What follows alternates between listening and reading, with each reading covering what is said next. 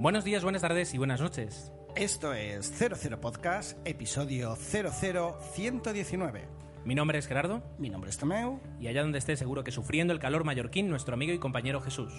Pues una quincena más, como nos gusta decir, repleta de buen cine y bueno, vamos a hacer una especie de, de episodio repetido, a lo mejor, no lo sé, pero creo que con muy buena intención, eh, porque vamos a hablar de Super 8, una película que trajo en exclusiva y en primicia aquí Gerardo y que él ha vuelto a ver en la versión, entiendo que castellana, y que yo también he podido ver. Y nos apetecía, como nos había gustado tanto, repetir la experiencia. Efectivamente, yo creo que ah, aunque habláramos en, junio de la película, eh, se, merecía volver a, volver a hablar de Super 8 y, y ahora ya con la opinión de los dos, pues, pues comentar lo que más nos ha gustado, lo que menos, lo que sea. Eh, sea como fuere, vamos a intentar eso, a, a daros un, un ratito de entretenimiento, de hablar de, de cine y vamos a ver qué tal nos sale.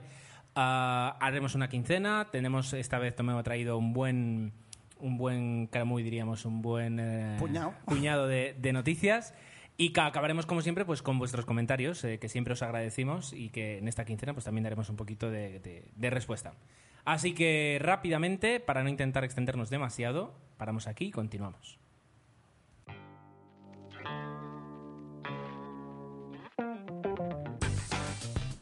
Ya ni te dejo que me despie Gerardo, si quieres empiezo yo. adelante comienza y, y tiro para adelante y así bueno, queremos que hoy sea un podcast fluido. Debemos decir una cosa, luego eh, seguiremos la broma, pero hoy sí tenemos guion, con lo cual intentaremos no equivocarnos tanto como hicimos en el pasado, que ya habéis dado buena cuenta de ello y iremos repasando pues esos gazapos que, que tuvimos. En el fondo era una prueba que os hacíamos y debemos reconocer que la habéis superado con creces, ¿verdad? Totalmente es decir eh, no será por gazapos que había que, que, Yo que creo que hemos batido un récord mundial. Dios pero mío bueno. Dios mío Bueno, empezaremos eh, por una película española que se estrenó en DVD hace ya unas semanitas y, y que, bueno, me parece una peli simpática. Se trata de la... Bueno, el título es ¿Para qué sirve un oso? Y está protagonizada pues, por un dueto que nos encantó en Siete Vidas, que era Gonzalo de Castro, que le hemos visto recientemente en Doctor Mateo, y Javier Cámara. La película pues es bastante sencillita y digamos que es una peli simpática, incluso que podéis ver en, familia y ambientada sobre todo, que, es una de las principales bazas en Asturias y yo creo que pinta mucho de, de, bueno, Asturias como marco turístico, ¿no? porque es verdad que las localizaciones son bastante, bastante bonitas. Pegas de la película, pues la- lo típico. Gonzalo de Castro en el papel de un, creo que es biólogo o algo así, pero que, que hace de doctor Mateo y el hermano, pues que, que llega de su viaje a, bueno, estaba trabajando en las antípodas, se dice, bueno, en el Polo Sí. Norte, en el Polo Sur, da igual, y, y un poco más de lo mismo, ¿no? Intenta ser una comedia romántica, la relación entre los hermanos, esa relación pues que, que viene marcada por la infancia, en que uno destacaba más que el otro, etcétera, etcétera. Y eso, eh, más de lo mismo, a mí que me gustaba la serie de Doctor Mateo, pues me parece simpática, pero poco más. Eh, Yo la recomendaría porque no te aburres, pero que no es una, no- desde luego no es de esas películas españolas que ha hecho taquilla y que ha destacado tanto. Una pena.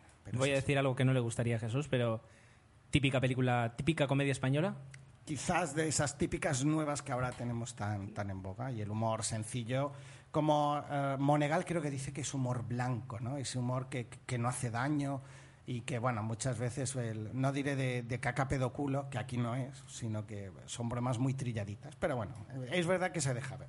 Bueno, ¿qué más has visto? Porque tú has visto más cosas. Bueno, un par más. Aquí una recomendación que yo he visto gracias a las recomendaciones de 00 Podcast, El tren de las 3 y 10. Ajá. Este western que estaba dirigido por James McGould y que, bueno, sobre todo la principal baza era que estaba protagonizado por Russell Crowe en el papel de, entre comillas, malo y Christian Bale en el papel, entre comillas, bueno. Pues la verdad es que la película es un western bastante entretenido, de mucha acción. ah, la verdad es que mezcla muy bien lo que son los, ah, el género con, una, ah, con el ritmo actual, con lo cual sí que es una película que, que- está bastante bien, entretiene y, yo pasé un muy buen rato de cine. Eh, lo, lo que decía antes un poco, no estamos ante la película como podía ser la que estrenó Los Coenas hace poco y que nos pareció más pues que era una visión del western un poquito más interesante. Aquí yo creo pues que se limita a ofrecernos este remake, porque está basado en otra película, eh, de forma mm, bastante bien dirigida y bien interpretada y, y- y- y entretenida. Y yo creo que cumple, eh, o sea, todas las recomendaciones que hiciste, pues sí, de- yo creo que acertasteis. Bueno, bueno, bueno. bueno. Bueno, Interesante. dos más, Gerardo, no Venga. ¿solo dos más? ¿Seguro? Sí. ¿Lo prometes? Lo prometo. Zoo Loco. La- No me digas por qué he visto esta película, yo no tenía ni ganas de verla. Es una película eh, que, bueno, el protagonista eh, está en un zoo que en un momento dado, pues las criaturas empiezan a hablar. Qué momentazo. Y, y bueno, no deja de ser una comedia romántica con todos los clichés de la comedia romántica, pero pensada para niños porque hay una serie de animales que hablan.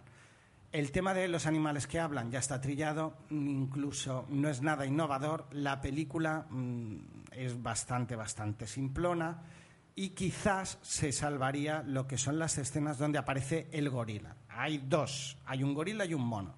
El mono está doblado, y voy a hacer la broma, por el burro de Shrek lo cual quiere decir que está doblado por José Mota. Pero el problema es que ves el burro de Shrek doblando a un mono. Entonces Claro. no, no tiene tanta gracia como creo que ellos pretendían que tuviera eh, la película. Pero sí que se salvan las escenas del mono, ah, del gorila, perdón, que, que son divertidas. ¿no? Se supone que el gorila ah, se va de marcha con él y el hecho de que un gorila hable y, lo y un par de situaciones divertidas, para mí lo mejor de la película. Sin ser, mm, la verdad es que no la recomendaría. Es una peli para ir con los niños, pero aún así. La la veo demasiado forzada y, Totalmente. y siempre con el... Ahora ya el, el cliché, incluso yo creo que a los niños ni siquiera les... eh, les eh, ilusiona el, el- el hecho, les ilusiona, les hace demasiada gracia el, el hecho de que un animal hable y de que todos los animales hablen. No, quizás las escenas de risas fácil sí, pero lo que es el hecho de que hablen es verdad que ya no, no sorprende, digamos. Bueno. ¿Qué más? La última. Has dicho Bueno, tenía antes. dos, pero la otra la dejaré para otra quincena. La última es la de El Castor, eh, Oh, ya que hemos hablado de, Judy Foster en anteriores podcasts recientes, eh, diciendo un poco que su carrera estaba sufriendo altos y bajos. Bueno, aquí vuelve a dirigir, vuelve a protagonizar junto a Mel Gibson, eh, que de alguna forma Mel Gibson estaba eh, o pasa por un momento de su carrera bastante flojito, entre otras cosas por acusaciones de maltratos y, y ir en estado de embriaguez conduciendo, pues aquí creo que su amiga Judy Foster le ofreció este papel y, y- y un poco quizás es un poco autobiográfico, personaje de Mel Gibson, pues que está pasando por una super depresión y encuentra en la, en la marioneta de un castor pues eh, su válvula de salida. La película juega con la ambigüedad todo el tiempo de si realmente el castor está vivo o no. Eh, en ese sentido está conseguida. Para mí me parece una peli flojita. No está mal. ¿No? No está mal, pero mm, quizás por el tema que es un poquito incómodo o porque me esperaba un poquito más de comedia, no lo sé. ah, tira bastante al drama. La película es interesante y, y yo creo que hay un esfuerzo tanto en la dirección como en la interpretación, pero sufre bastantes altibajos y la película va navegando pues por momentos de más de más sensatez, por otros más trilladitos. Entonces, no sé, a mí personalmente no me acabo de convencer. Vale, Pero vale. creo que es una opinión más subjetiva. Bueno, siempre es subjetivo, pero creo que puede llegar a gustar a mucha gente. De acuerdo. Yo le, veía ese punto mm, reflexivo que te hace pensar, eh, eh, con sí. mora- como tú dirías, con moralina. Que no sé, Autoayuda. no sé qué diferencia entre moraleja y mora- moralina. Ahora lo voy a mirar, pero bueno. Este, y sobre todo eso, por la combinación de, de, mm, Mel Gibson y Judy Foster, que tal tan buena pareja, por ejemplo, hicieron en Maverick, y parecía que tenía pues un, un gancho, ¿no? Es decir, un- una química entre los dos actores. Yo no sé si tú la viste en la película o...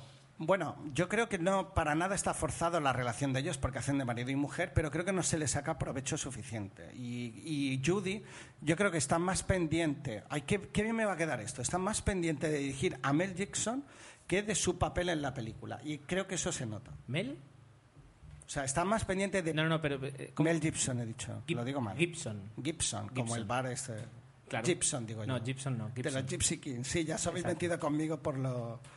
Por, por tantas cosas. Sí, eh, de- bueno, luego en los comentarios lo recordamos. Vale, eh, fíjate, una moralina es moralidad inoportuna, superficial o falsa, Exactamente, sí. mientras que una moraleja, según el- la Real Academia Española, es lección o enseñanza que se, se deduce de un cuento, fábula, ejemplo, anécdota, etcétera. Que muchas películas se dice eso, esa falsa moralina que nos quieren No, dar. no, no. de Si, si es, si es moralina, No hace falta que sea falsa, Exacto, es redundante. es Muy bien redundante. dicho. Muy bien. Sí, sí. de cometer mil gazapos aquí dar lecciones de Ahí lengua. estamos. Somos la Sí, señor. más. Muy bien, pues... Eh, que me estoy creciendo, Gerardo, sigue. Venga. No, no, ya está, ya está. Ah. Además aquí ca- acaba tu quincena y yo voy a hablar de, de la mía. Que más que quincena, pues es una película la que vi, porque son semanas de trabajo, es decir, tú tienes mucho tiempo libre, lo entiendo, eh, eres, eres empresario, no, no pasa nada. Ya sabéis lo que opino sobre esto, ya tuvimos esta discusión, no voy a seguir por aquí. Pero eh, los trabajadores, los que trabajamos mucho, pues no siempre tenemos tanto tiempo libre y en este caso pues yo he tenido el tiempo suficiente para ver, eso sí, un- una película que vale por todas las tuyas y un poco más. Creo que sí, creo que sí. El golpe, Wow. The Sting, de 1973, eh, que ganó además el Oscar a la mejor película, eh, por no decirte además... eh, No sé si la banda sonora, que ganó también es siete Oscars, conocida. ahí está, ahí está. Ganó siete Oscars, la banda sonora además es muy conocida, que además es una melodía de piano. Ganó, fíjate lo que te voy a decir, el Oscar a la mejor dirección artística, eh, el mejor diseño de vestuario, mejor director, mejor edición, mejor banda sonora y mejor, Ah, mejor pues. película y mejor guion. Eh, not privileged, mejor guion original. Pero ninguno de los actores, estando ahí... Estuvieron nominados Dos de los grandes. Robert Redford, eh, la mejor eh, cinematografía y eh, el mejor sonido. ¿Vale? Y Paul Newman, el pobre, no... no Paul Newman no. en bueno, este decir eso, que está protagonizada... ah, Sí, vamos a, vamos a decirlo. Redford. Es una película que mucha gente habrá visto, alguna que otra no. Quien no la haya visto, yo creo que es totalmente recomendable. Es una película del año 73, ambientada en el, en Nueva, el Nueva York de los años mm, justo, te diría, justo antes de la, de la Gran Depresión, diría. No, bueno, no, perdón, en los 30, en los años 30, después de la Gran Depresión. Eh, y es una película que se ve muy fácil, tampoco es demasiado larga y, y se deja ver mm, de una forma bastante sencilla. Protagonizada por dos grandes, por dos grandes donde los haya, Paul Newman y Robert Redford. Que venían de protagonizar Dos hombres y un destino y yo creo que querían seguir con este tirón, la química que existía. No solo venían de protagonizar Dos hombres y un destino, sino que además el director venía de dirigirles de Dos hombres y un destino. Estamos Imagínate. hablando de George Roy Hill, eh, que algunas películas hizo que nos pueden sonar, como eh, eso, dos, Dos hombres y un destino, El golpe. Luego una película que se llama Slapshot del 77 con, con Paul Newman otra vez, que aquí se llamó El castañazo, que sobre hockey hielo. Ah, sí, sí, muy... de- hubo un remake hace poco que más vale olvidar. Y, y luego, bueno, pues aparte de eso ha hecho...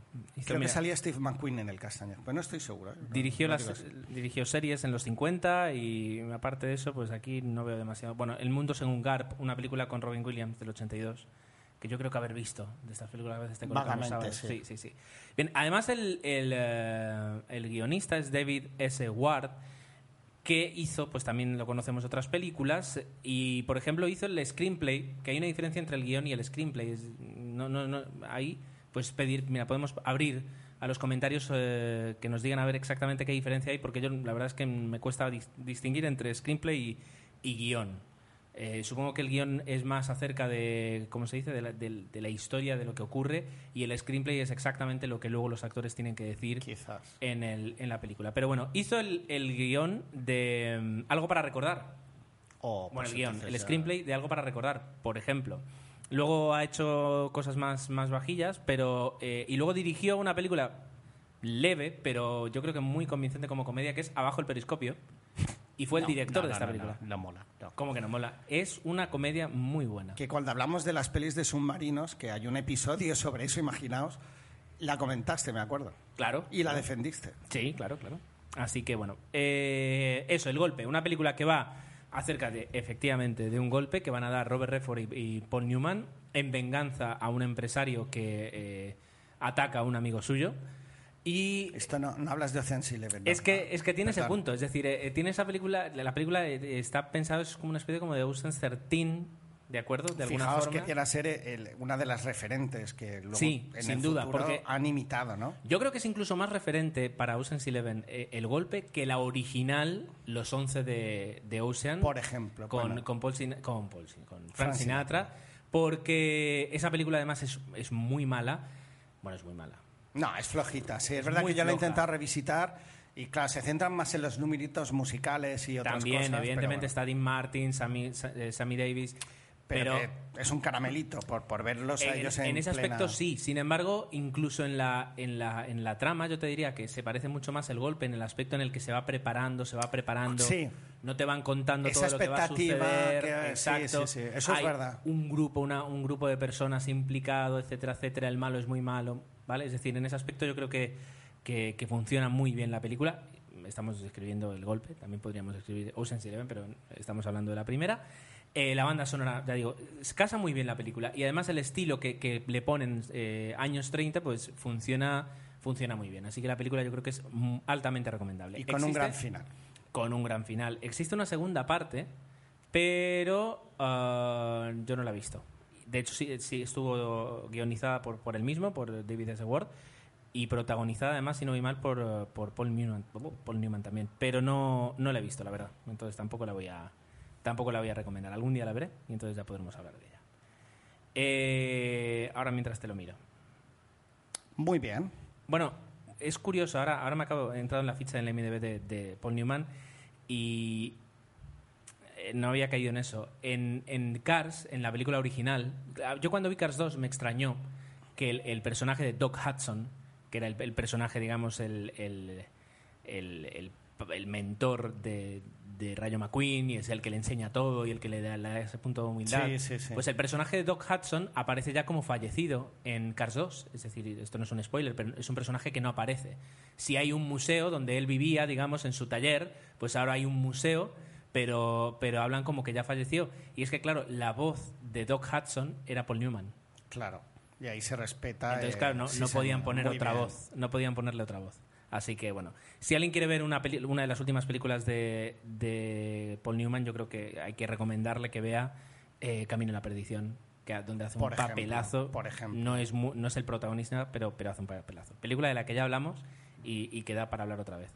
Eh, bueno, Tomeu, yo creo que... Bueno, eh, sí, es verdad que tu quincena, a, pe- a- a pesar de escasa, es, es buena, ¿no? Es buena. Fíjate que después de hacer el golpe, ¿sabes qué película hace este hombre, Paul Newman? El Coloso en Llamas. Que esa a mí me gustaría hablar una vez de... Es, es, Fíjate es verdad que mejor- este tipo de películas no son nada fáciles, eh, son tramposas, porque es verdad que, que, que uno las recuerda con nostalgia, pero luego te das cuenta que el cine de catástrofes es un poco, un poco facilón, ¿no? Y, suelen ir estrellas que ya no están tan en auge, porque fíjate que sale Fred Astaire, que es un personaje incomodísimo en El Coloso en Llamas, la verdad que lo hace muy bien y dices, onda, sí, Fred Astaire incluso sabe actuar, aparte de bailar, pero bueno. Sí que es verdad que hay que hablar de ella.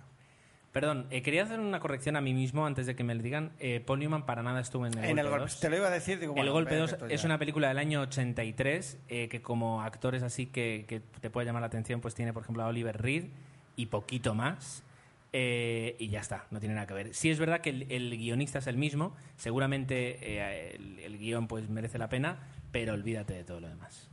Bueno, es que es verdad que tampoco ni yo desconocía que hubiera una segunda parte y si incluso en televisión ni se ha estrenado, pues quizás debió ser de estas flojitas, flojitas. Bien, eh, pues eso, Tomeu. La quincena que yo creo que ha quedado bastante cumplida y lo que podemos hacer ahora es eh, centrarnos en, Me parece. en la película por la que hemos venido a hablar hoy.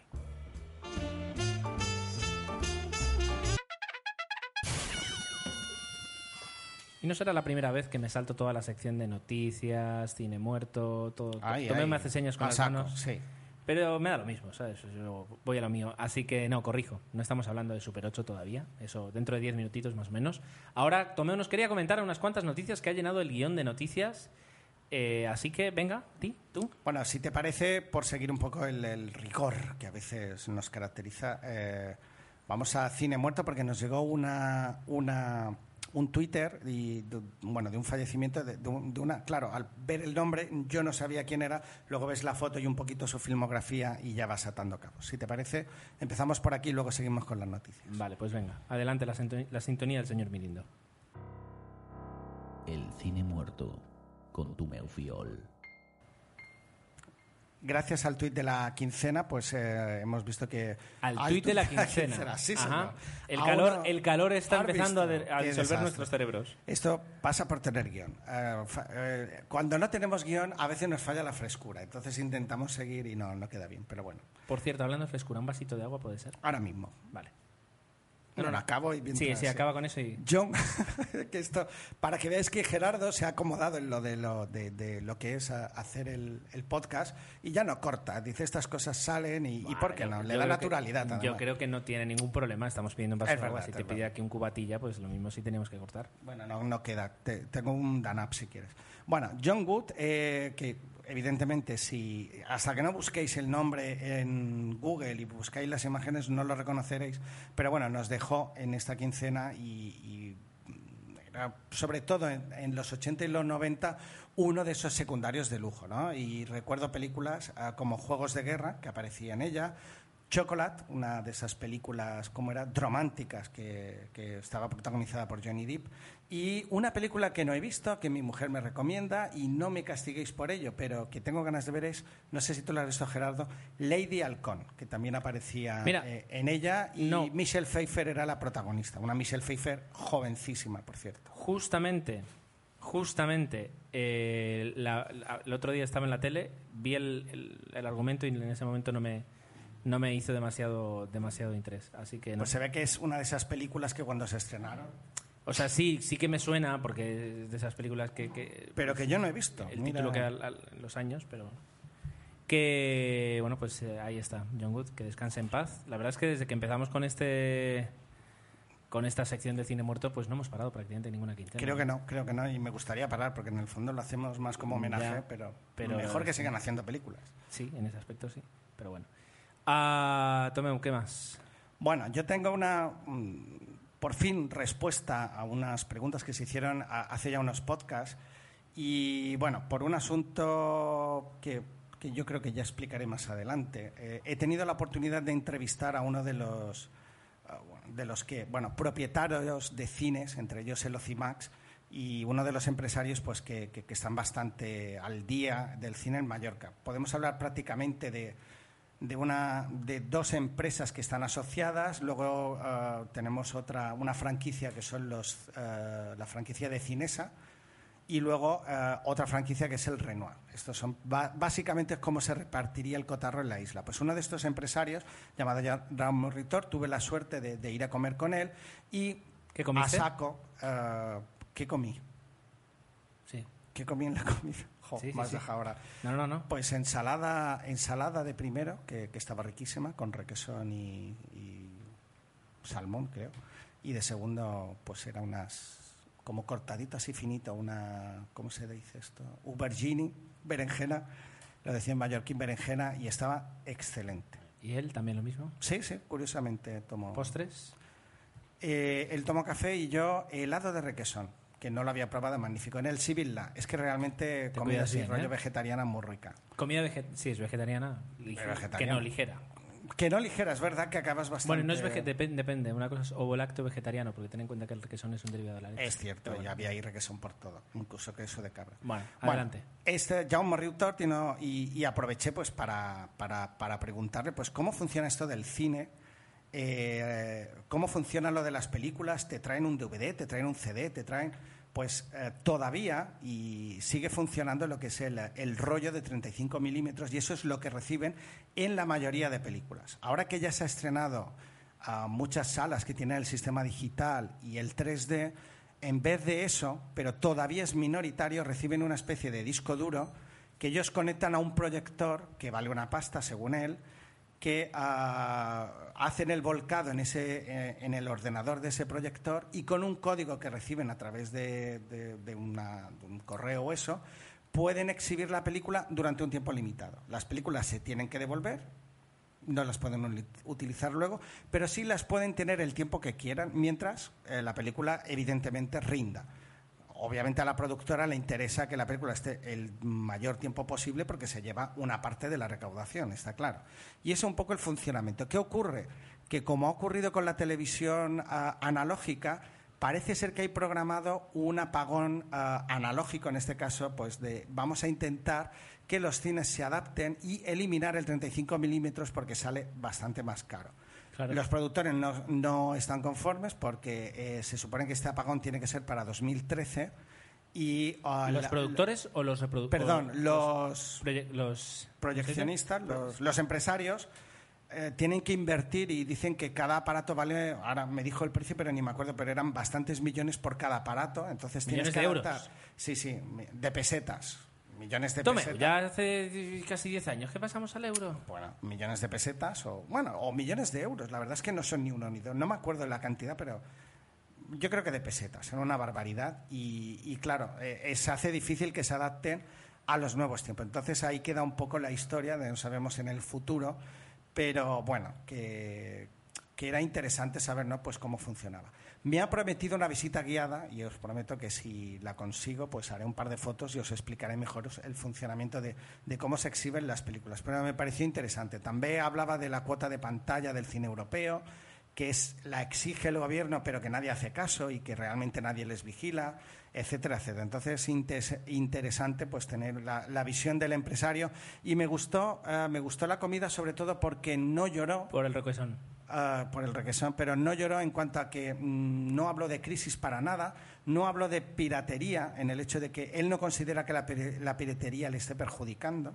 Lo dijo sino, lo dijo, lo dijo, sino que ah, es verdad que no los tiempos han cambiado, que es verdad que la, que la industria se tiene que adaptar, él no tiene la solución desde luego, pero que eh, consideraba que gran parte de su público, el público joven, hoy por hoy le era fiel. El- la gente joven queda para ir al cine, consume bastante palomitas y bebida, y con lo cual él considera pues que, que el cine, ah, lo que sí considera que ha habido un relevo generacional, que la gente mayor va menos, pero cuando se estrenan películas como El discurso del rey, dice pues que, que eso es... um, Es que volviendo siempre a este mismo tema, eh, convendría, convendría recordar que yo creo que la gente no es que.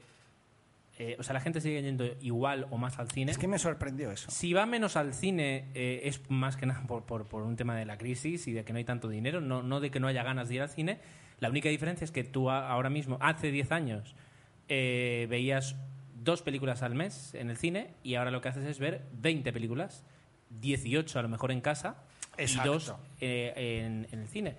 Pues, y mucha gente, y cada vez más, así como por ejemplo cada vez más eh, escuchas gente que, que paga Spotify, pues está dispuesta a decir, oye, que, que si yo tengo que soltar pues una pequeña cantidad, estoy dispuesto a, a- a pagar para no tener problemas, ir buscando screeners y, y- y tonterías. De hecho, bueno, la, eh, la noticia estaba en que, en que se confirma que a principios de año Netflix eh, Llega a España. el- llega a España, el gigante eh, de Estados Unidos de, de alquiler y de streaming de películas eh, va a llegar a España. En Estados Unidos tiene una, un método de funcionamiento muy sencillo, que es que tú pagas 8 dólares, que al cambio son 6 euros al mes, y puedes ver de su catálogo de películas todas las películas que quieras, sin ningún problema. Es verdad que el catálogo no es el 100% ni incluye todos los estrenos y que hay ciertas películas que no puedes ver, pero yo creo que a un 80% satisface eh, las necesidades de cualquier cinéfilo y eso por 6 euros al mes no tiene precio. Va a desembarcar en España. La pregunta clave, la que todo el mundo se hace es ¿a qué precio? Exacto, sí, vamos a Porque, ver. porque ya lo- eh, hace unos meses dijeron que, que el tema estaba en que aquí hay- había que pagar muchos más derechos de autor que en Estados Unidos y que eso, quieras o no, hacía que subiera el precio de alquiler hasta un punto en el que tal vez la gente no estaba dispuesta.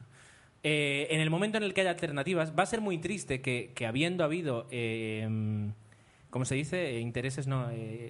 Iniciativas españolas para, para hacer lo mismo, tenga que venir una empresa americana a enseñarnos cómo, cómo simplemente poner películas en streaming. Todavía recuerdo algunas hace unos años que solo podías ver la película eh, en Internet Explorer con Windows, por supuesto, y, eh, o bajarte la cargada de DRM. Aquí directamente ves un streaming que funciona en iPhone, iPad, eh, cualquier eh, Android, eh, BlackBerry, ¿no? Imagínate, y. Mac da lo mismo y bueno, pues vamos a... o vamos las televisiones que ahora cada vez más pues ya incorporan el... O exactamente, por ejemplo, el Apple TV, que es un aparatito que cuesta 100 euros y que te permite hacer streaming desde cualquier Mac, etcétera, etcétera, etcétera, pues incluye una cuenta, o sea, tú configuras tu Netflix en, en- en el Apple TV y puedes ver las películas eh, tranquilamente en en tu Apple TV. Vamos a ver. Imagínate.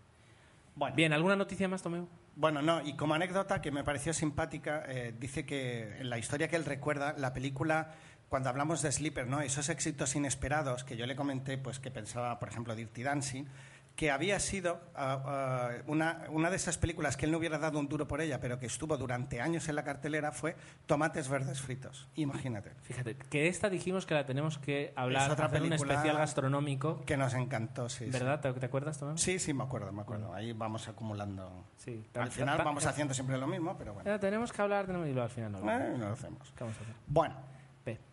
¿Qué? Spider. Jerusalén nos Ah. ha recordado una noticia que ya creo que yo no sé si a través de mi Facebook, a través del Facebook de 00, comentamos que, y al final se confirma, pues que se va a rodar eh, parte de una superproducción eh, dirigida por los hermanos Wachowski, ¿lo digo bien? ¿O Wachowski? O, Wachowski. o me estoy refiriendo a- al, Wachowski. al Wachowski de Monstruos S.A. Bueno, pues Bueno, que se creo- titula la... Creo que es el mismo apellido, ¿eh? Sí, puede ser. Cloud Atlas, ¿no? Y bueno, la particularidad, aparte de que está dirigida por ellos, es que, entre otros, van a participar eh, Tom Hanks, Halle Berry, Hugh Grant, Hugo Weaving o Susan Sarandon. ¿Qué ocurre? Pues que aquí se va a rodar una parte de la película ambientada, luego se van a ir a Berlín y no sabemos si en esa parte van a inter- intervenir actores como Tom Hanks, porque eh, Spider hacía la broma de que nos retaba, nos retaba de a ver si podíamos entrevistar a, Tom Hanks. Pero claro, ya saber que estas producciones, pues eh, parte de las localizaciones se rodarán en Mallorca, pero no sabemos si, esas, si esa parte corresponde a personajes principales. Lo curioso para los mallorquines, lo dejamos aquí, que yo creo que cuando se publique el podcast todavía estaréis a tiempo. Hay un casting el día convocado para el día 29 y 30 de agosto en la calle Socorro número 22 de Palma. No pone el horario en el periódico, pero ¿A bueno, qué hora los que el casting? no lo pone, es una pena. Pero yo creo que ya desde la mañana va a haber gente haciendo cola. Igualmente el casting sobre todo es para gente de color, por una parte requieren un gran, han dicho que un gran volumen, porque creo que hay algo de piratas y tal ambientado en esto, y luego ah, otro tipo de personajes. Entonces no sé muy bien. Y lo divertido es que, bueno, pues que por cada día de rodaje, no sé si son unos 80 euros por una jornada de trabajo, lo cual está muy bien. Jesús aquí tiene experiencia eh, como, como extra hace Uy, muchos años. Es verdad. Y algún día le podríamos pedir que nos contara su experiencia como extra porque siempre es muy, es muy divertido. Para una un- productora alemana, creo, sí, esto es una anécdota. Yo me gustaría ¿eh? participar en esto, pero lo veo complicado. Igualmente no lo descarto todavía. Bien. Ah, ¿Qué más? Nada, para recordar, ya para acabar, simplemente que algo que os encanta a ti, yo creo que hacéis uso vosotros más que yo, Sí. vuelve la fiesta del cine. La fiesta, deja que la diga yo. Sí. La fiesta del cine regresa. eh, ¿Esto qué significa? Que puedes ir del 19 al 25 de septiembre al cine. Correctísimo. Eh, a cua- bueno, podéis verlo, o sea, el listado de cines que se inscriben a, a esta promoción lo podéis ver en web.fiestadelcine.com, pero prácticamente son casi todos los cines. En Palma casi todos, sí. Entonces, vas al cine y cuando vas al cine te entregan un, un pequeño carnet. Con ese carnet luego puedes ir eh, el lunes, mar- eh, lunes 26, martes 27 y miércoles 28, puedes ir al cine pagando dos euros. Entonces ahí os podéis eh, programar ya las, las tardes libres y, y haceros pues tranquilamente por 6 euros tres películas en tres días, nueve películas y luego pues ya tenemos aquí para, para 15 quincenas. No, pero la, la idea está muy bien y cada vez que lo hacen siempre sale el debate de si bajaran el precio del cine la gente iría más todavía porque bla, bla, bla, bla. Pero la verdad es que sí, es, es una ventaja el poder ir al cine por dos euros, pues ya me dirás. Así que os invitamos a, a disfrutar de la fiesta del cine y a que luego vengáis aquí y nos la comentéis en los comentarios del, del episodio. Bueno, y gracias también a Gentin por recordárnoslo en el, en el blog y ha dejado el enlace. en el. Block Space. Perfecto.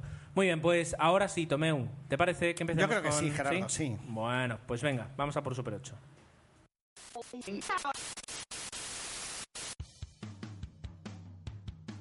Borja, creo que deberíamos grabar una promo si queremos atraer a nuevos oyentes.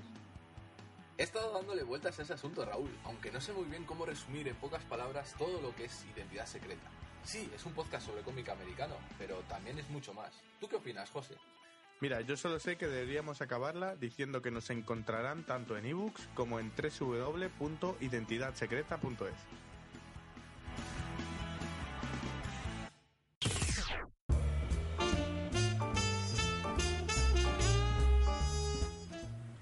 Aquí tenemos dos ventajas a la hora de hablar Super 8. La primera sería que efectivamente yo la vi en junio, lo cual pues a mí personalmente me ha dejado bastante tiempo para madurar la película. Eh, y os puedo decir que después de prácticamente dos meses de haberla visto, me sigue gustando y más todavía. ¿Vale? Entonces no es una película que con el tiempo pierda, sino que al revés, con el tiempo gana. Ventaja número uno. Ventaja número dos se estrenó ya hace una semana, ¿verdad? Se Sí. estrenó el 19 de agosto y este- estamos grabando día 26, o sea que sí, justo hace, hace siete días. Eh, y por tanto, pues a través de Twitter, pues eh, tenemos la respuesta y, y el, el feedback que ha dicho, que ha dado mucha gente después de ver la película. Y la, a la gran mayoría, a la gran mayoría les ha gustado mucho, les ha ilusionado, les ha transportado a los 80. Hablan de homenaje a las películas de Spielberg, de nueva obra de JJ Abrams, eh, de la película del año. Bien, eh, hay un número de personas más, más minoritaria, eh, al menos en, mi timeline de Twitter, que lo que han dicho es que les ha decepcionado y que esperaban algo más de, JJ, de, la, de la unión de JJ Abrams y, Steven Spielberg. Entonces yo pensando un poquito en, en- cómo explicarles a esta persona eh, el, el- por qué no, no deberían sentirse así, o bueno, que se sientan como quieran, por supuesto, pero ¿qué argumentos daría yo? Se me ocurrió algo que os voy a compartir. A lo mejor es bueno, a lo mejor es malo, pero se me ocurrió así. Eh, hay gente que a lo mejor va a la o sea, va al- a la peli- al cine esperando pues eh, la mejor paella de su vida, el mejor plato de alta cocina, eh, pues eso, un, plato de Ferran Adrià. Y quien vaya esperando eso eh, seguramente se va a decepcionar, efectivamente. Porque Super 8, en este, en, en este símil gastronómico, Super 8 es una hamburguesa. Pero seguramente es la mejor hamburguesa que has probado en años. En tu vida. No sé si en tu vida, pero en muchos años has probado una hamburguesa así. Es decir, es algo simple. Es una película de pandillas eh, con, con cosas raras que ocurren. Y, y de cómo la pandilla tiene que resolver esta cosa rara y, y- y tienes personajes típicos, tópicos. eh, el argumento tiene un argumento sencillo que va a lo que va. Pero eh, Con un desenlace previsible, claro. con sí. un desenlace previsible, todo, tú ya te esperas todo cómo va a suceder, pero está tan bien hecho, es decir, eh, eh, está tan bien cuidada esa hamburguesa que, que no te quejas y dices, es solo una hamburguesa. Dices, no, es que hacer una hamburguesa que sepa tan bien es muy complicado. Es una cangreburger, nada menos. ¿Eh? Son las hamburguesas que hace Bob Esponja y que parece ser que son Ah, vale, vale, deliciosas. vale. Pues ahí está el...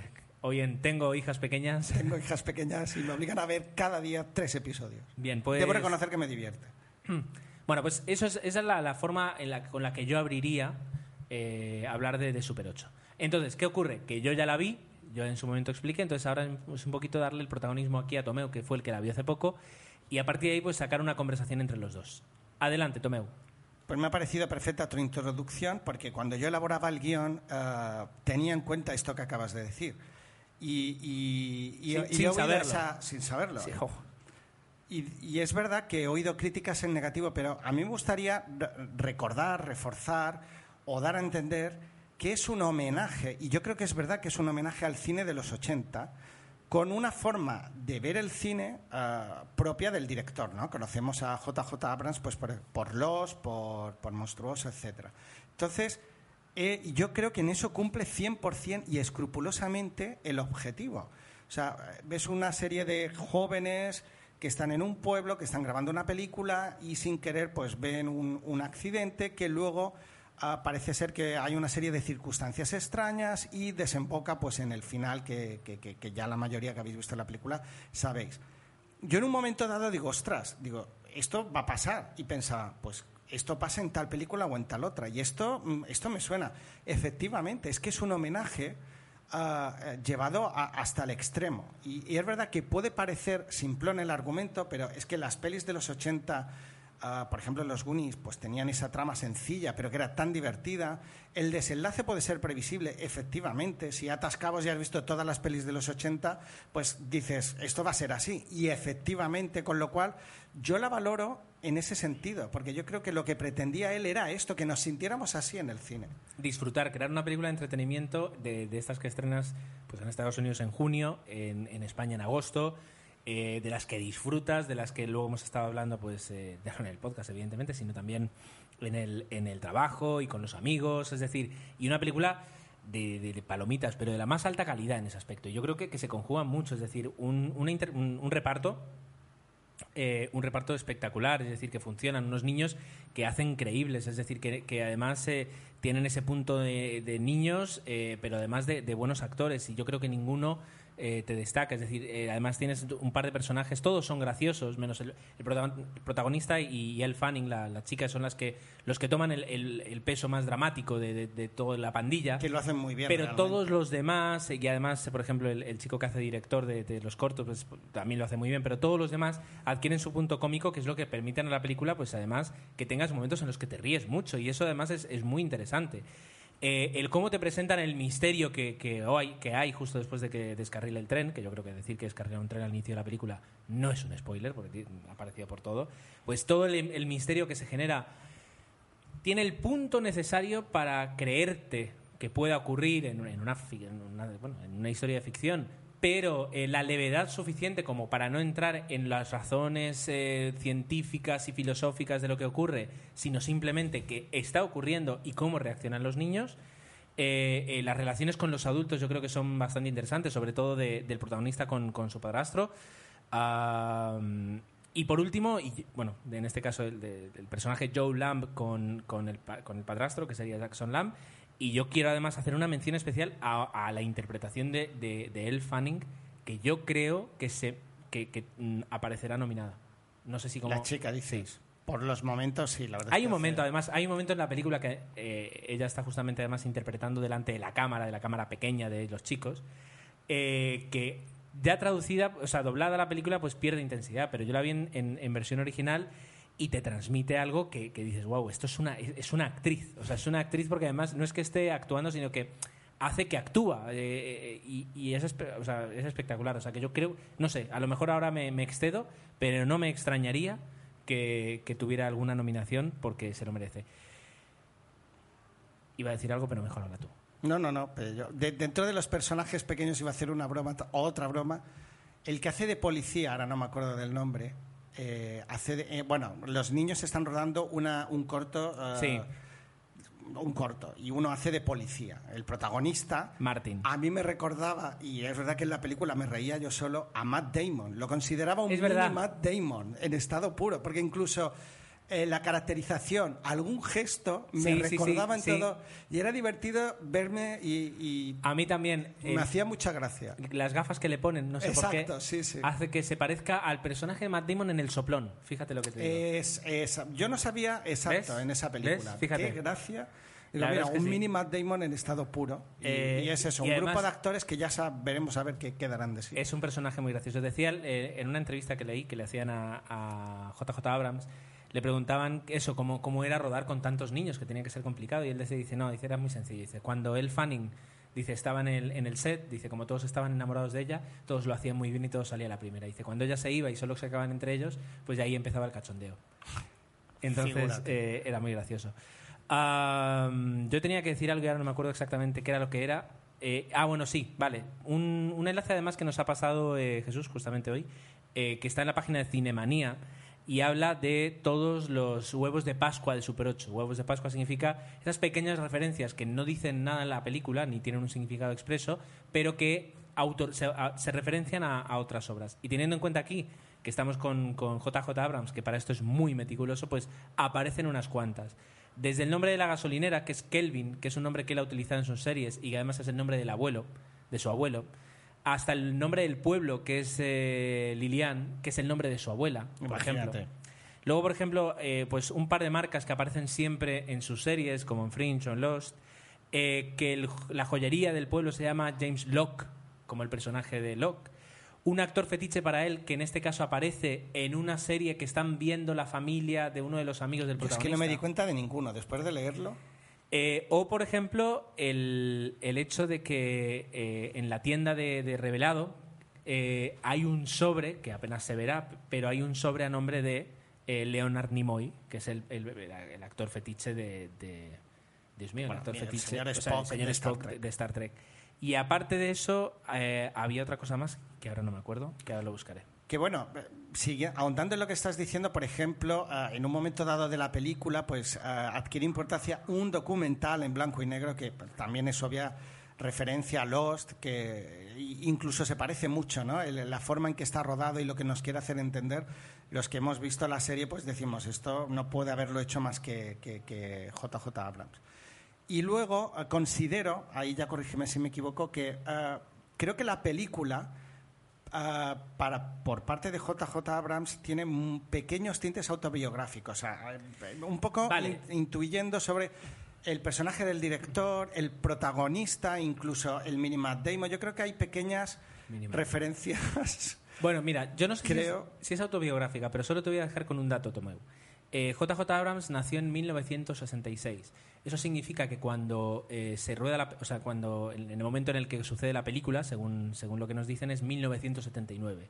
En 1979, JJ Abrams tenía 13 años. Sí, sí, esto, además, recuerdo que lo mencionaste en, el anterior, en la anterior crítica de Eh, eh, 8. quiere decir, quiero decir que, que él conoce exactamente cómo era Estados Unidos en ese momento y cómo era la afición, las revistas que te comprabas, eh, cómo eran los niños con los que terminabas haciendo amistad, si te gustaba todo eso del cine y de la caracterización. Entonces, eh, es algo que, que está sacado de su propia infancia.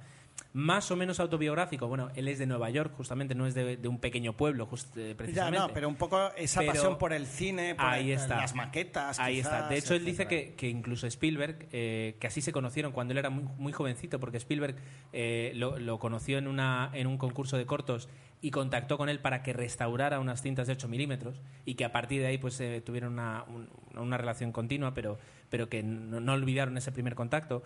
Pues eh, eso, tanto Steven Spielberg como JJ Abrams pues, empezaron así, con, con unos amigos, un trípode y una, y una cámara de Super 8. De ahí a que, pues eso, eh, autobiográfico, pues seguramente no, pero que desde luego bebe mucho de su propia infancia, sí. Ah, no nos podemos, o sea, no podemos terminar de, de hablar de, de Super 8 y yo, y yo me dejaré algo que tengo aquí metido, pero bueno, eh, sin hablar sin hablar de la banda sonora de Michael Giacchino, que te voy a decir que es una banda sonora espectacular, preciosa, recomendable a todos los niveles, muy bonita, a la altura de Michael Giacchino. eh, y que además yo te diría, eh, si la escuchas solo y tranquilo y la escuchas un par de veces, que hasta podría ser una. O sea, está marcada en el estilo de, los- de, la película, de las películas de los años 80. Es decir, eh, eh, la escuchas y, y recuerdas un poquito eh, lo que era la banda sonora de los Goonies, de Sí que es verdad Que eso. por tanto lo que es es un homenaje a, a- a John Williams. Si JJ Abrams hace un homenaje a, a Steven Spielberg. Michael Giacchino hace un homenaje a su vez a, um, John Williams. Así que la banda sonora ya eh, de por sí se puede disfrutar si os gusta y es muy recomendable. Pues yo solo diré dos cositas más ya para acabar. Eh, por un lado, hemos hablado todo el rato que se ve la mano de JJ Abrams. Eso eh, es llamativo, porque es verdad que puedes decir, ah, le- o se puede entender la libertad que le ha dado Spielberg a la hora de dirigir. Pero yo veo también la mano de Spielberg. Por ejemplo, en escenas como la... No es un spoiler, porque cuando lo veis lo entendéis, pues la escena del autobús, por ejemplo, me recuerda a otra escena de otras películas de Spielberg. Entonces, No, yo creo que pu- que ahí también... Ha- Mira, para quien no haya visto Super 8, si decimos un- que una escena de autobús se parece a una escena de Jurassic Park, Exactamente. no estamos Jurassic haciendo Park ningún 2, spoiler. pues y es la- verdad, no había caído que se parece mucho. Y hay una escena eh, al inicio de la película que es clavada a la escena de las linternas de ET. Hay un momento en el que aparecen un montón de, de- Sí, de- sí, de sí, militares sí, en ET es verdad. con linternas. Pues aquí, es decir, es, es- es constante. Yo creo que entre dos frikis del cine como JJ Abrams y Steven Spielberg, a la hora de preparar el guion, eh, pues estas cosas de ¿y si ponemos aquí? ¿y si? Pues tuvo que suceder. Y yo creo que todo eso se transmite muy bien en la película a través de todos los actores que, que lo hacen. La última. Para la última. Di. No, que yo fui con mi hija de, de 8 años, con Laia, no con la, la más pequeñita, porque entendía, eh, entendía que, no, que evidentemente no le iba a gustar. ¿Qué ocurrió? Pues que la película eh, mantuvo gran parte, a gran parte de la niña aterrorizada y en un momento dado yo dije, ostras, he metido la pata, ¿qué he hecho? Pero luego, en, viendo la película, hice mi reflexión. Yo cuando tenía la edad de ella, un poquito, yo creo que la su edad total, a mí me atraía ese miedo y esas películas, con lo cual él ha conseguido transmitir ese miedo que yo tuve cuando veía las películas. Fijaos Sí. en los Gremlins. Sí. Es una película gore, os diría. Tiene un par de escenas bastante fuertes. Entonces, creo que eso también lo ha sabido captar. Correcto. Y además, Y ella, perdona, Sí, ella, sí, sí, sí, sí. ella al acabar la película al final dijo, ¿qué es lo que más te ha gustado? Incluso la respuesta que me dio me dio a entender perfectamente que era eso lo que buscaba el director. Ese miedo a lo desconocido, pero que cuando ya sabes qué es, eh, tienes una especie de alivio o algo. Y eso era, es Bueno. que en esencia es eso la película. Es que además ahí entramos, me encanta esto, en el paradigma de que JJ Abrams siempre, siempre está trabajando con no decirte qué es lo que ocurre, es decir, el mantenerte con el suspenso constantemente. Eso Spielberg y el cine de los 80 pues también nos ofrecía. Vale, pero yo creo que además, ya que lo dices, vamos a hacer una referencia. Creo que es una película, de- está calificada para mayores de 7 años y creo que es una película que con 6, o sea, con 7, 8, 9, es decir, a partir de los 7 o los 8 años, eh, se puede ir muy bien. Es decir, no hay nada que no viéramos nosotros eh, hace, hace Eso era lo que yo quería hace decir. 20 años. Y ya mm, dicho por eso, los niños ahora ven cosas muchísimo peores. Aquí lo que vas a ver es a un grupo de amigos, y entonces lo- eh, la moraleja es eh, la amistad, eh, la lealtad a los amigos, el hacer las cosas bien, el respetar a los mayores, el, el también atreverte a vivir tus propias aventuras, el ser valiente. Es decir, eh, no hay nada que nos transmita la película que tal. Que tiene sustos, sí. Que aparecen un par de escenas en las que Sí, sí, nada fuertes. más, nada más, pero, pero todo dentro del control, o sea que perfecto. Y no os perdáis el final, los títulos de crédito. Hay que aguantar, Que es sí. ya la redondez. eh, para, dice, si veis una película redonda, pues cuando ya salen casi al principio, que la gente, hay gente que ya se levantó y salió y yo sabía. Es fácil de entender. Yo está, acaba la película y aparecen los títulos de créditos ligeramente hacia la derecha. Obviamente ahí a la izquierda va a aparecer algo, efectivamente, si tenéis paciencia. No solo aparece, sino que aparece también en la banda sonora. El último tema de la banda sonora es eh, la música de lo que aparece ahí. Imagínate. Imagínate. Pues eso, que vale la pena porque esos títulos de crédito que son largos, esa sorpresa que nos ofrece JJ Abrams al final es larga, ah, merece incluso ya ah, un homenaje aparte, ¿no? Como a veces hace Pixar con sus pequeñas ah, joyas antes de empezar, aquí él nos ofrece otra. La verdad es que os lo, os lo recomendamos. Muy bien, pues... Nos hemos pasado a lo mejor de paseo, No, yo creo que, que merecía la pena y, y nos ha movido la ilusión de hablar de esta película, así que mientras te sirves el vaso, eso, vamos a ver un poquito de agua y nos lanzamos a vuestros comentarios.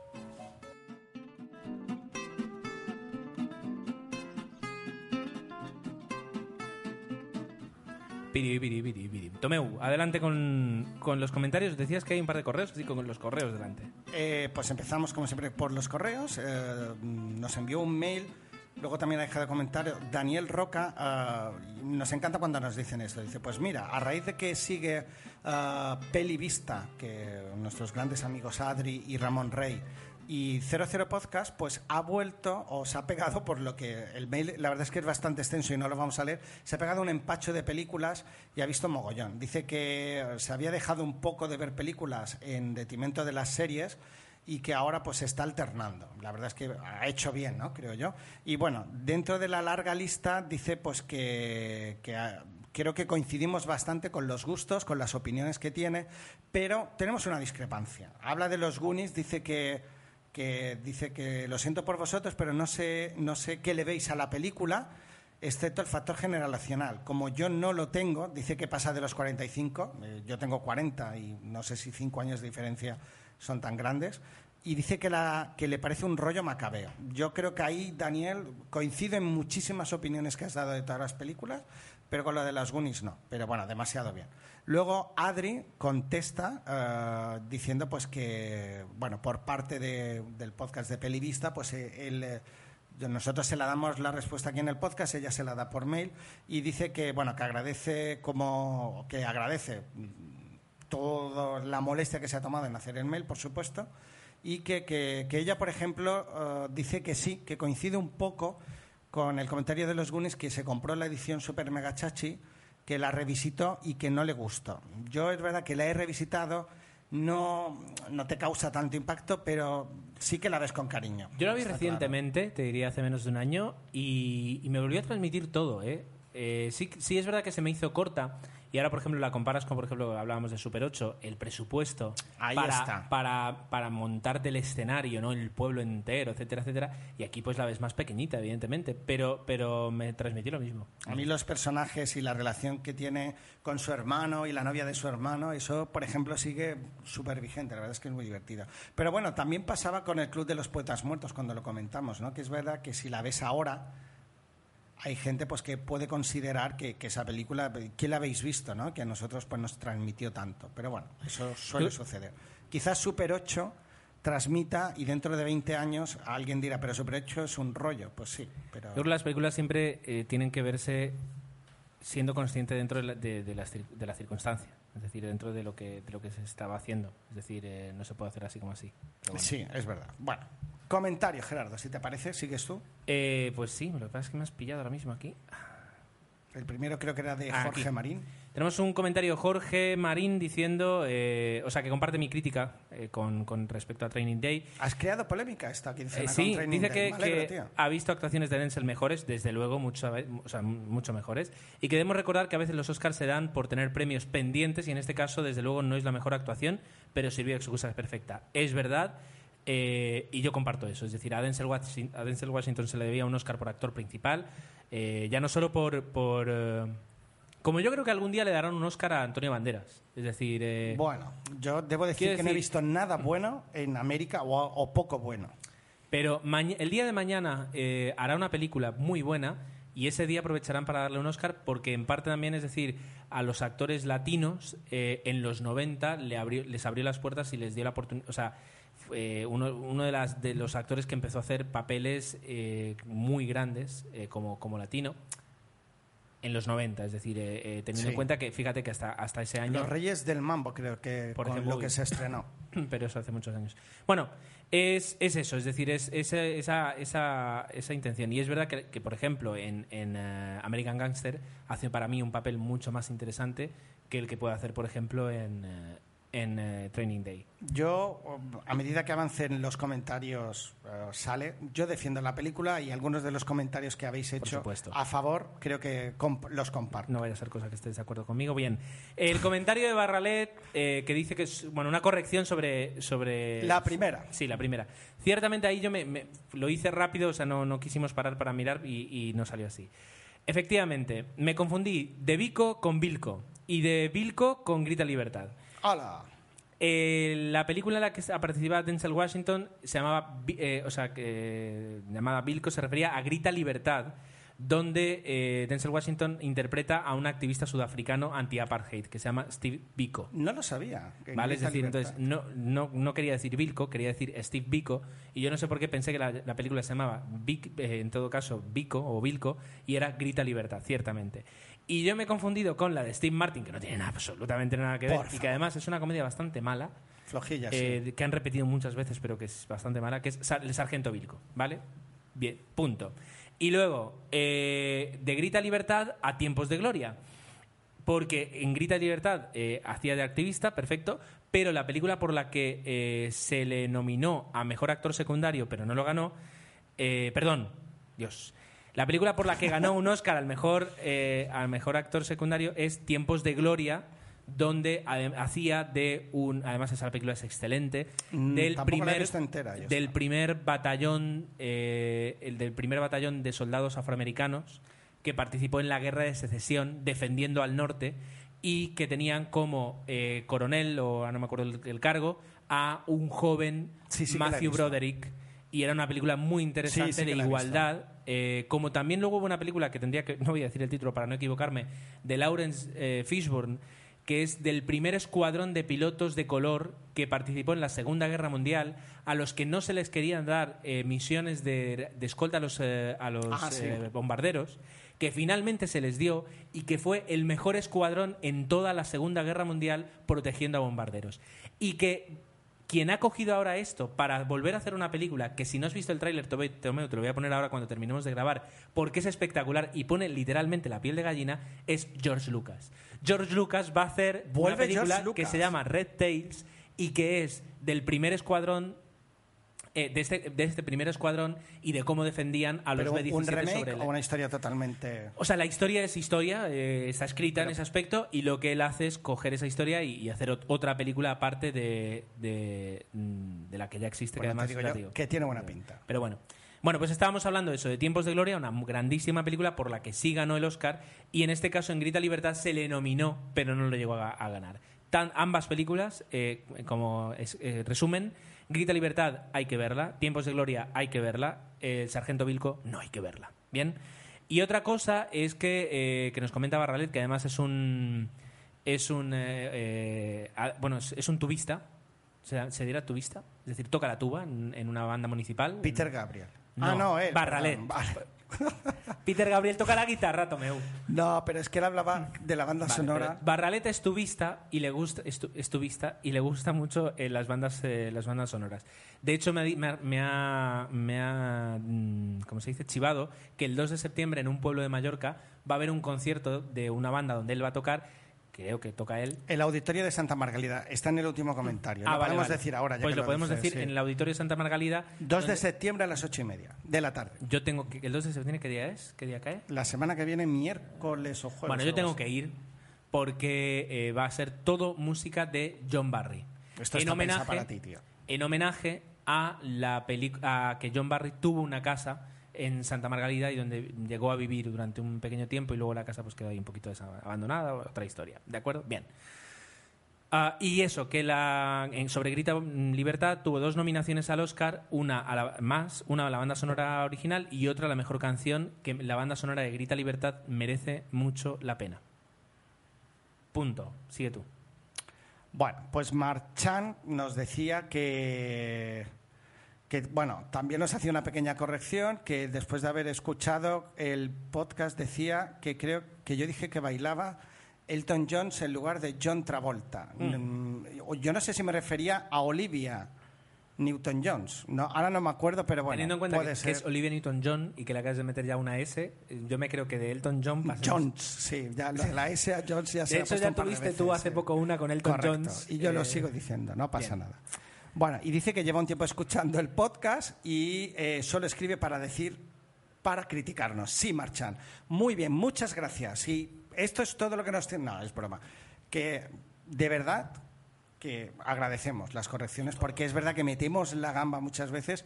A ¿Cómo- mí que- personalmente me molesta, no lo hago con mala intención, eh, me consta que a Gerardo también, pero bueno, es verdad que también intentamos hacerlo de forma desenfadada y a veces creo que metemos la pata en exceso, pero bueno. Lo que pasa es que yo aquí me voy a poner un poquito asqueroso y voy a decir que sería injusto decir así. También tienes razón en eso. y que yo no me equivoco tanto como tú. Es verdad, Vale. es verdad. No, no quiero cargar la culpa. Pero teniendo en cuenta que yo soy la estrella del programa, eh, es un peso que debo asumir. no, no, no. ¿Comprendes? Adelante. Bien, eh, tenemos un comentario de Daniel Roca que dice que a él sí le gustó mucho Training Day. Bien. que le ha picado, le hemos picado la curiosidad con código fuente, eh, merece la pena verla, y que ha ido a ver Super 8 y le ha gustado bastante, pero le gustó más la primera mitad que la segunda. Porque la primera mitad es más incluso, eh, como se dice, camaradería y, y- y pandilla y, y cosas que suceden y niños. Y la segunda mitad, como suele pasar, ya empieza el desenlace y en el desenlace, pues quieras o no, tienes que poner cosas que a lo mejor no son tan entretenidas. Sí, suele, a mí me suele ocurrir, y con esta película también, Sí. que la primera mitad te enamoras de la película y quieres que dure 15 horas, y en la segunda pues hay un desenlace, pero el desenlace está muy bien hecho.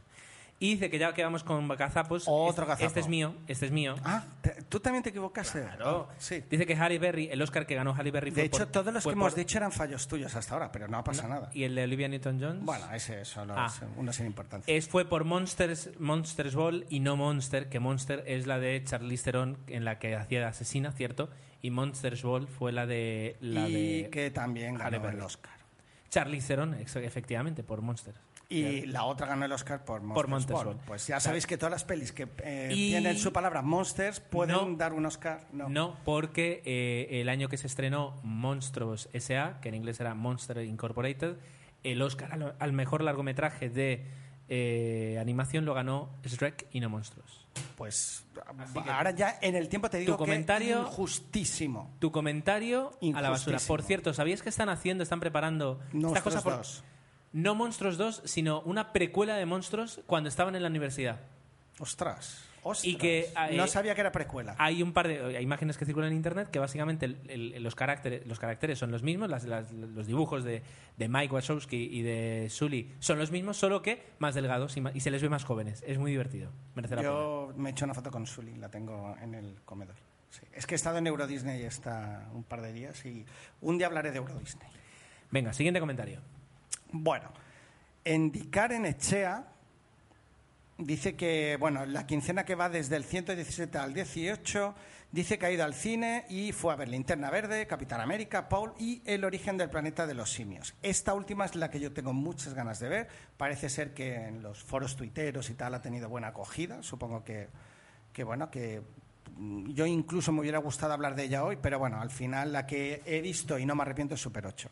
Dice que el orden que más le gustó es ah, por el orden de que le gustó a la que menos, la que más Capitán América, luego Paul, luego El origen de los simios y por último Linterna Verde. Es verdad que he oído muchas críticas negativas y que esperé a ver Super 8, de la que he oído hablar muy bien y que espero que dejes aquí el comentario y que nos digas qué te ha parecido.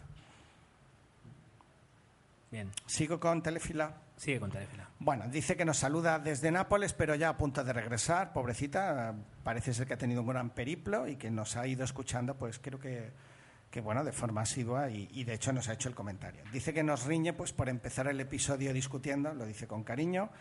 De las que Gerardo ha visto, dice que Training, Training Day le gustó, aunque sea un tema bastante tillado, pero ah, dice que no entenderá nunca por qué Denzel ganó el Oscar cuando realmente quien estaba mejor en esta película era eh, Ethan Hawke, Ethan Hawke. Y así, ah, bueno, y sí, nos recuerda que había ganado el Oscar por Tiempos de Gloria. Dice que, por cierto, Tomeu, la película a la que me refería con Sempen, a otra pifia mía en este caso, no era Primary Colors, sino que era Colores de Guerra, que en inglés era simplemente Colors, con lo cual no... Y que, bueno, me equivoqué. No, que no- de hecho no es Colors. Es Colors a seca, sí. Colores de guerra. Bueno, pero en castellano era Sí, Colores en de inglés era Colors a seca. Y yo decía, yo pensaba el título en inglés, no era Primary Colors. Bueno, Cars 2 dice que está totalmente de acuerdo, que considera que es la peor de Pixar, aunque también dice que es de las mejores animaciones que tiene. Creo que tú también eso lo dijiste, ¿no? La forma en que estaba ambientada en las ciudades. Y que le pareció la película más adulta de la factoría. No sé si eso es verdad, lo, lo- lo he transcrito bien o no. Y dice que la historia de James Bond es total. Vale, pues tendrías que mirar a ver si eso es verdad lo que, lo que has transcrito Bueno. el comentario de Telefila. Y que Loca Academia de Policía, que de reboot nada, que nunca, que cero patatero. Supongo que entiendo que no le gusta. Mientras tú hablas de Spider, yo buscaré eso de Telefila y así. Perfecto. Bien, pues ahí vamos con las supercríticas de las super- los super comentarios de Spider que dice que no vio Transformers 3, punto. Que Pingüinos del señor Popper, eh, pues que le parece Jim Carrey volviendo a hacer el chorra. Ah, que el- para él, o sea, el tema de los, o sea, hacer una película en el año 2011 una película de los pitusos, pues que ya es algo que queda muy desfasado, que, que no- ya no, no tiene enganche. Que Destino Oculto, pues comparte lo que nosotros dijimos, es una película de ciencia ficción romántica, eh, con, con esos dos adjetivos, ciencia ficción y romántica. Que le parece que Cisne Negro, pues es una película donde el director, pues eh, excede, no de pedantería o de gafapastismo, es decir, de, de intentar buscar y darle más vueltas a lo que realmente se puede, pero bueno, es- a mí no me lo parece, pero desde luego es su opinión. Y que sí que le parece el, el Oscar merecido a, a Natalie Portman. Que Código Fuente dice que es buena, pero que cree que se podría aprovechar más. Sí, es verdad que de cara al... No, yo, yo creo que le pasa lo mismo que, que a Moon. Es decir, que la película entera está muy bien, pero el broche final, que es el final, y el, el pun- último punto, eh, no, no, no coge bien. No, no tiene buen pegamento al resto de la película. Vale. Pero todo el resto de la la película... premisa. Todo el resto de la película que est- está muy bien. Le gusta mucho, y yo lo comparto, que vuelvan esas películas eh, de ciencia ficción que no necesariamente necesitan 500 millones para que sean creíbles, sino que por mucho menos tienen una historia que es muy atrayente. Que se basan más en la Llama- historia que en los efectos. Llámese Moon, llámese eh. Código Fuente o eh, desde hace, desde- bueno, ya tiene 14 años, Gattaca. Eh, Cars 2 dice que, que se pensaba que nadie iba con. O sea, que mm, Pixar era un San- Santa Santorum que nadie jamás iba a criticar, pero que alegra que se le critique porque de esa forma Pixar se puede poner las pilas. Correcto. Y que con Cars 2, pues eso es una mala película. Eh, y que con eso tal vez pues consigan hacer mejores películas al ver que no siempre se puede hacer bien. Eh, Training Days, Training Day, que le parece una buena película, que tiene muy buena fotografía y el tratamiento de las imágenes, sí, eso es verdad, pero digo que no, no me parece tan, tan buena. Y que dice que como, eh, eh, que vio Capitán América, que le parece muy buena película de superhéroes y que es una especie como de Batman de Nolan, es decir, en el aspecto de que eh, se basa mucho, es decir, el- el- el superhéroe se crea al final y le metes tanta historia y tanto significado a todo lo que ocurre Yo no la compararía, pero entiendo lo que quiere decir, pero Batman es Batman. Vale. Eh, dice que critica el comentario, eh, en o sea, no le gusta el com- Del no anterior comparte, sí, episodio. en el que dice, mete en la misma caja a Nicolas Cage y a Tom Hanks. Para él, a Nicolas Cage hace todo lo que le den, porque además tiene una- unos problemas de pasta que no puede decir que no. Esto lo añado yo. Y Tom Hanks, eh, pues ha pasado de, de ser un actor de comedias simples a poder elegir ahora los proyectos en los que se mete y tener una productora y tener muy buen- una muy, muy, muy buena reputación, reputación en Hollywood Correcto. porque se mete muy poco en, en jaleos de Hollywood y él va a los proyectos que le interesa. Hizo, por ejemplo, el Código da Vinci porque le, no, le- le- le apeteció hacer la película y punto. Eso es lo que, eso es lo que me interesa. No, y, y has dicho, como has dicho, está también en temas de producción, con lo cual yo creo que eh, se prodiga menos en cine. Pero bueno, ahora estamos a punto de estrenar una, creo que con Julia Roberts, que si ves el tráiler parece una tipicona, pero que a mí me apetece bastante. Se hizo eco una noticia eh, hace, hace una semana, eh, bueno, y circuló muchísimo en internet, de que en, en una gasolinera, de repente, pues vieron a Tom Hanks poniendo gasolina. Y se le acercaron dos personas, una persona, a decirle que la última película no le habían gustado nada. De que cómo podía ser, que ellos habían ido ilusionados a ver una película de Tom Hanks y que el resultado era este, este, este. Y se ve que se lo argumentaron tan bien que Tom Hanks decidió eh, preguntarle cuánto le costó a usted la entrada. Pues 8 dólares, pues tome, 8 dólares. Y le devolvió el precio de la entrada al, al espectador. Ole. Lo cual, mm, que no se entere demasiado porque se puede arruinar este hombre si, si la película Claro. termina siendo un fiasco. Pero bueno, como, como detalle, Esperemos que no. como detalle al menos lo ves cercano al hombre este. Eh, Judy Foster, como yo creo que comparto lo que dice, que se ha diluido bastante su carrera mm, pese al papel del silencio de los corderos. Es verdad que, que no ha sabido afianzar eh, bien las películas que ha hecho, no, no sé si ha sabido elegir o simplemente no, no ha sabido afianzar. Y eh, fíjate, nos hace una pregunta muy interesante que es ¿qué opinamos acerca de los niños prodigios de Hollywood, del pasado, del presente y del futuro? Que era un poco, me recordaba, el- el- él decía, el niño del silencio de, de los No, corderos. del el sexto sentido. Del sexto sentido, que es verdad que no ha vuelto, o recientemente no ha hecho nada. Hizo cadena de favores, un par de películas No, sí, pero así, pero luego... Yo. Yo creo que hay, que hay eh, en cuanto a, a niños de Hollywood, hay dos, mm, dos corrientes. Las corrientes de que yo soy un niño que hago cine y cuando crezco sigo vinculado a esto y lo hago. Y niños que cuando llegan a, a su adolescencia se dan cuenta de que no les interesa, de que, de que no se encuentran cómodos, de que ahí estuvieron actuando porque sus padres le metieron, pero que no se encuentran. Bueno, y que caen en una especie de, de, de- de, bueno, de, de- de debacle, como ocurrió con Drew Barrymore, de drogas y tal. Sí, ha ocurrido pero- a lo mejor también con, con el de... Macaulay Culkin. Sí. o pero sea, el tema de Macaulay Culkin, por o ejemplo, incluso por ejemplo Judy Garland, imagínate. Pero eh, eh, efectivamente, luego hay niños que, que se ven envueltos en una espiral y, y caen. Pero por ejemplo, el caso de Macaulay Culkin fue más el tema de cómo ver, de ver cómo tus padres se divorcian y se pelean por tu dinero y se olvidan de ti, Por ejemplo. que no el tema de que la industria del cine te conduce a, a, pues, a- a los peores barrios. Quiero decir, y en ese aspecto así que hay niños como, como el niño de algo para recordar, por ejemplo, como Mara Wilson, que hizo un- los- unos papeles en Señora Top Fire en, o en o en Milagro de la calle 34, el remake que hicieron hace unos años, pues eh, que llega un momento en el que cuando tienen 12, 13 años, siempre son personas, son niños muy maduros, porque si no, no, no, pueden ser niños actores, es decir, son niños que muy inteligentes y muy maduros, se dan cuenta de que eso no les interesa demasiado, o que les interesa, pero se van a estudiar arte, arte dramático y terminan eh, pues en un, en un teatro de off-Broadway haciendo pequeñas, pequeñas eh, actuaciones y se alejan de un Hollywood que no les atrae. Otros niños eh, sí lo consiguen. Luego, por ejemplo, tienes el caso de Lindsay Lohan, que empieza siendo una niña prodigio también de películas y se mete enseguida en un tema de drogas, pero mm, también siempre está acompañado por la familia, por las amistades, etcétera, etcétera. Y Pero hay buenos casos como ah, me viene yo que sé Christian Bale, por ejemplo, que Christian sí que Bale. ha tenido una carrera muy buena. Kurt Russell, que estaba muy asociado a películas Disney y que poco a poco se fue diferenciando y ya se dedicó a películas de acción. Ron Howard, cosas. El director de cine, empezó siendo un actor cuando él era, cuando él era un, un actor de una serie en los años Incluso- eh, 60, 70. Ah, ¿Cómo era? Ethan Hawks. Ethan Hawke. Que, que también empezó, empezó de niño. en Stand By Me, en esa película, es decir, eh, ya digo, tenemos, tenemos muchos casos de niños que sí, y ahora por ejemplo había una foto ahora, cuando estábamos hablando de Super 8, de Elle Fanning con la actriz, ahora no me acuerdo el nombre, y además es un nombre no complicado, pero que no fácil de recordar, de la actriz de la última película de los Cohen, de, de True Grit, eh, y las veías una foto de las dos y, y decías, mira, puede ser una foto de, de- de- de que dentro de 10 años sean dos actrices con, con un Oscar en cada mano y con una carrera ¿Quién sabe? eh, fantástica. Eh, hombre, siempre va a haber niños, actores, eh, y, y el hecho de que no Son continúen... necesarios. Son necesarios, porque las películas pues, necesitan eso de niños. Y mira, las, las hermanas las hermanas de Padres Forzosos, ¿cómo se llamaban? Olsen. Las, las- sí, las eh, gemelas Olsen, pues también tuvieron su momento de... Yo creo que el problema está en que, en que a, a padres y a niños de repente le- les plantas un maletín lleno de dinero Y hay gente que se corrompe más fácilmente y hay gente que no. Luego los puedes llegar a quemar, que yo creo que es lo que ha ocurrido Mira, en este caso. el, el hijo de David Bowie, que más corrompido en que su momento David Bowie no ha habido, pues ha ha hecho películas como Moon o como Código Fuente. El Entonces- director de Moon. del director de Moon. Entonces es un poquito todo. Yo creo que, que es necesario y que tristemente, así como hay actores que se van a pique eh, con sus carreras, pues eh, o con sus vidas, mejor dicho, pues también hay, hay niños actores que le ocurrirá, pero también hay niños que, que se mm, eso pasarán de todo y niños que continuarán en Hollywood. Veremos a ver.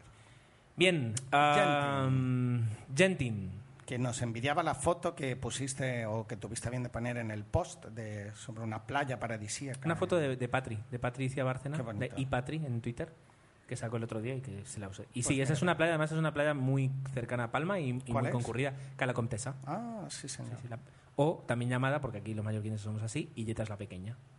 Como Ah. si Illetas, Illeta es la pequeña, Illeta es la militar. Y entonces esta es Sí, Illeta yo la conozco por. Yeta la militar, quizás. No, no, pero la militar es otra. Esta es Cala Comtesa. O sea, la oficial, digamos. No, esta. no, las- la que está detrás de Illetas. Y, y al lado de la pequeña Illetas está Illetas la militar. Da igual. ya Vale, sí, sí, sí, Vale, totalmente. Vale. Bien. Estamos haciendo aquí. Bueno, Y bueno, por último, déjame mi. Bueno, termina con Gentín, por favor. sí, le encanta, dice, la relación de amor-odio que tenemos en cada programa. Bueno, En realidad no hay odio, ¿eh? No hay odio, nunca. Nunca. Ah, vale. Bueno, si lo dice Gerardo será. Y ha habido un momento, dice que empieza, bueno, yo creo que cuando había amor que nos empezábamos a tocar. No hemos llegado a ese punto, pero quizás llegue el momento. Además, grabamos, grabamos siempre en lados opuestos de la, de la mesa, por tanto no hay peligro. De momento. Código Fuente dice que es de esas pelis que se le escaparon el cine, que quiere ver pronto y que ya nos contará, pues ya nos dirás. Sobre Training Day, eh, pues mira, la polémica de la quincena, podríamos decir, la defiende teniendo en cuenta que es anterior, y conviene recordarlo porque tú dices, es que está mejor en American Gangster. Bueno, pero es que Training Day es anterior y si el papel te lo recuerda, quizás en American Gangster repite, ¿no? No lo sé. Pero bueno, la referencia... Ah, decía también un poco que eso de que, todo esto ocurriera en 24 horas, que era un poco increíble, y hacía referencia a la serie de 24 horas que aquí habíamos mencionado como, buena. Y, y bueno, es que la referencia a 24 horas la serie la hice yo, y a mí tanto la serie como Training Day me ha gustado, y Gerardo un poco pues no comparte. No sé si has visto 24 horas, me consta que no. Eh, no, no la he visto, pero yo creo que, que es, es, eh, el, el tema es el planteamiento, el planteamiento es del personaje. Es decir, me parece un personaje demasiado irreal para que en 24 horas suceda eso. Es sí que, por ejemplo, el personaje de Jack Bauer ¿sabes? está planteado de otra forma muy diferente. Bueno, que en nueve temporadas en 24 horas le pase lo que le pasa, pues tiene también su... También su- es verdad. Capitán América dice que le gustó mucho, que la ambientación, y me ha gustado que hagas esta referencia, le recordó a dos grandes películas injustamente olvidadas en el tiempo, que es Rocketeer, que es una pasada de película, es una peli muy sencillita de un superhéroe que se hace a sí mismo, la verdad es que es muy bonita, y Sky Captain, que de alguna manera es otra, otra pequeña película que eh, intentaba mostrarnos eh, una historia ambientada eh, con un punto fantasioso, ¿no? Roza los dibujos animados que yo creo que también está bastante bien. Es una película que a mí me gustó sin ser, sin, sin no llega a ser una gran película. Dice que ha visto Super 8, que le gusta bastante, pero que en algún momento le chirrió alguna que otra escena en la que interviene el ejército y no diremos más pues para no espolear. Y para acabar, de cine que se une al grupo de gente que, que ve una película de Nicolas Cage y que no puede evitar ir a viéndola. Que yo muchas veces le digo a mi mujer, ah, es de Nicolas Cage, ah, pues venga, vamos a verla. Y luego te das cuenta que el 80% de la película es Sin embargo, ahora nefasto. he dejado yo a mi familia cuando venía para aquí para grabar viendo Hechizo de Luna con un jovencísimo Nicolas Cage Y y, Cher, ¿no? y esa es, una, es un peliculón, esa película, es un peliculón y Nicolas Cage lo hacía muy bien. Es que es un buen actor. Se perdió. Bueno, eh, Barralet, por último, nos hace justamente eso. Nos indica que el 2 de septiembre a las 20.30 en el auditorio de Santa Margalida. Pues Y que todo el programa consta- constará de piezas suyas. Algunas clásicas y conocidas y otras no tanto. Así que quien esté en Mallorca y se lo pueda permitir, eh, no, no dice coste, pero bueno, da igual. No creo que sea muy caro. Eh, que vaya, que, bueno, que, que vaya. Bien, pues eh, aquí acaba el 119. Nos hemos quedado pues en una horita y 20, o sea que duración habitual. Ah, te toca a ti hacer la salida rápida. Ha sido un placer estar, eh, bueno, hablar con y bueno, interactuar con todos vosotros. Y en dos semanas nos plantaremos ya en el 00120. Dios mío. Nada menos. Y como sabéis, nos podéis enviar eh, a través de la página web en www.00podcast.es, dejar vuestros comentarios, como ya soléis hacer, el mail 00podcast.gmail.com, en Facebook, eh, facebook.com barra 00podcast o el Twitter eh, arroba 00podcast. Yo creo que con esto ya tenéis bastante donde poder contactar con nosotros. ¿Los nuestros? ¿Los has dicho? No, pero digo para no alargarlo, bueno, pero pues bueno, ya está. GER7, uh, Tomeu 00 y GES Cortés. Y lo mismo, gracias y, y nos escuchamos dentro nuevamente dentro de 15 días.